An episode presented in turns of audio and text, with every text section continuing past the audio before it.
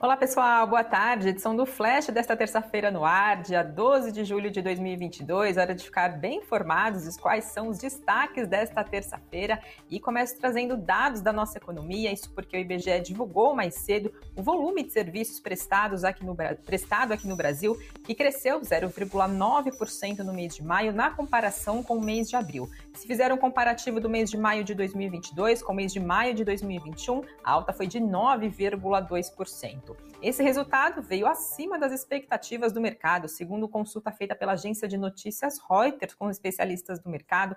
Era esperado um avanço de 0,2%, veio uma alta de 0,9%, e no comparativo agora com o mês de 2022, com o mesmo mês de 2021, era esperado uma, uma alta de 8,5% e veio um avanço de 9,2%. Segundo o IBGE, com esse resultado, o setor acumula uma alta de 3,3% nos últimos quatro meses de 2022 e passou a operar 8,4% acima do período pré-pandemia aqui no país. Ainda de acordo com os dados divulgados nesta terça-feira, os principais influências sobre o crescimento total do setor de serviços aqui no país vieram do setor de transportes, serviços auxiliares aos transportes e correios e também dos serviços prestados às famílias todas as cinco atividades investigadas pelo IBGE nessa pesquisa, que sempre sai sobre o setor de serviços aqui no país, apresentaram resultado positivo agora no mês de maio de 2022. Então vamos acompanhar, né? Lembrando que o setor de serviços é um setor bastante importante no PIB, né? O mais importante, tem grande peso em relação ao crescimento do nosso país. E se esses números, né, essa retomada, então, desse fôlego, depois de queda de 0,1% no mês de abril, pode sustentar e ajudar, então, o crescimento da nossa economia.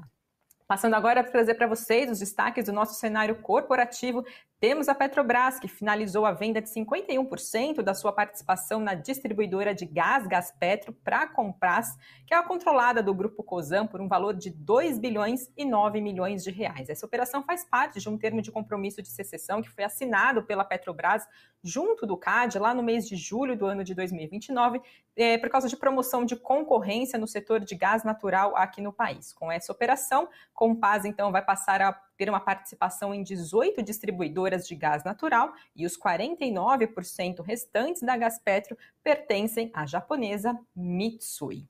Quem também está entre os destaques do dia do cenário corporativo nesta terça-feira é a PetroRio, que informou o início da produção em um poço localizado no campo de, de Frade, que fica na Bacia de Santos. Com essa nova operação, a empresa diz que vai dobrar a sua produção nesse campo, podendo também aumentar essa produção em 45%. A empresa diz que esse poço foi executado em 68 dias, antes então do tempo previsto, estimado pela companhia, e isso gerou uma redução de custo de 30% do valor que foi orçado para construção e também conexão desse poço, e que, devido a isso, decidiu também antecipar a perfuração de um segundo poço produtor, mas que deve ter uma produção menor do que as estimativas desse, então, de 45%.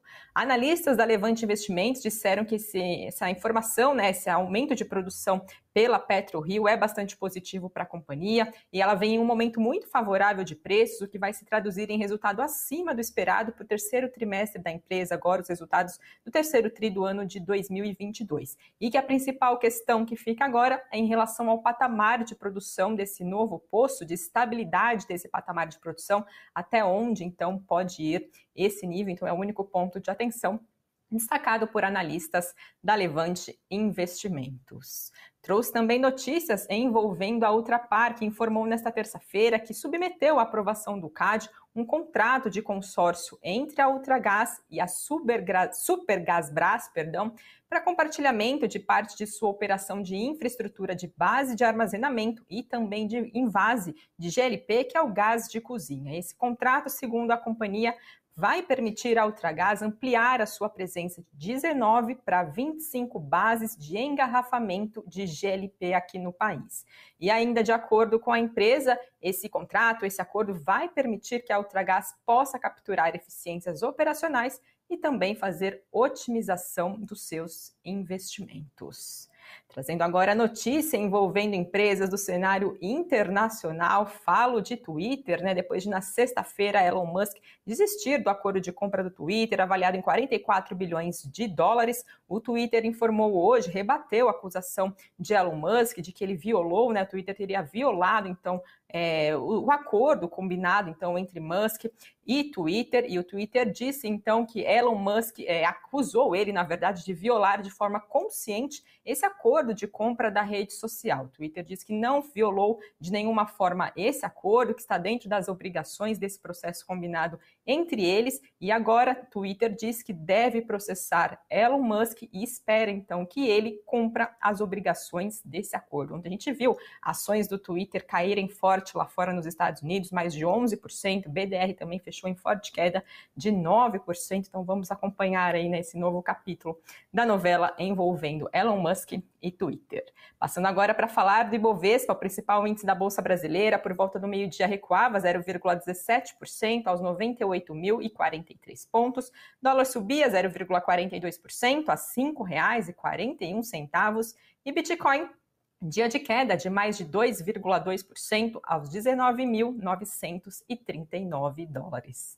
E trazendo para vocês os destaques do Invest News desta terça-feira, o assunto do cafeína são fundos imobiliários. O programa traz 19 FIIs com rendimento acima de 13,25% ao ano. E no nosso site, que é o investnews.com, br Karina Trevisan mostra que o euro está cotado abaixo aí de um dólar pela primeira vez em 20 anos. Ela conversou com especialistas para entender o que explica esse recente, essa recente desvalorização da moeda europeia e, segundo eles, eles não descartam a possibilidade dessa desvalorização per, per, continuar, né, persistir. Então, todos os detalhes estão no nosso site investnews.com.br. E para seguirem bem informados ainda nessa terça-feira, tem também boletim Invest News às seis e meia da tarde. Então, fiquem ligados, esses são os destaques de hoje e até uma próxima edição do Flash. Tchau, tchau, pessoal.